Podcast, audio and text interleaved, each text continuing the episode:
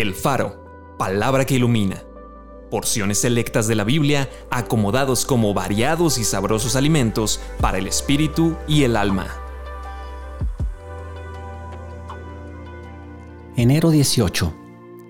El cual es figura del que había de venir.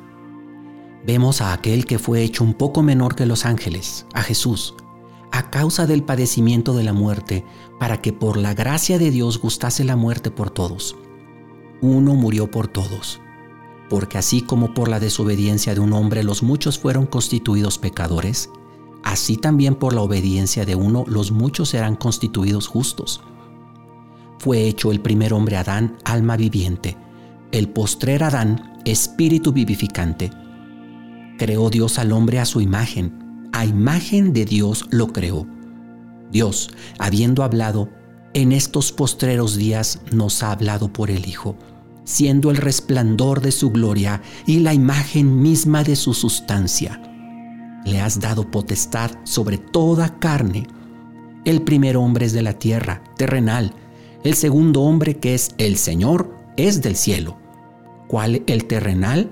Tales también los terrenales. Y cuál el celestial? Tales también los celestiales. Vamos a orar.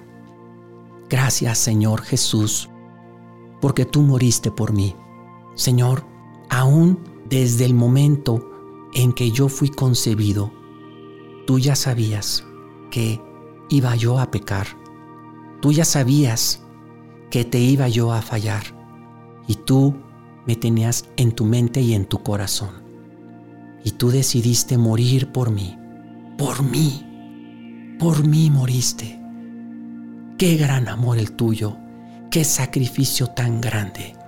Gracias, porque ahora mis pecados han sido perdonados y gracias porque ahora tengo vida en ti. Reconozco, Señor, que soy pecador. Reconozco que he fallado, pero también reconozco que tú, Señor Jesús, eres mi único y suficiente Salvador, hoy y por toda la eternidad. Amén.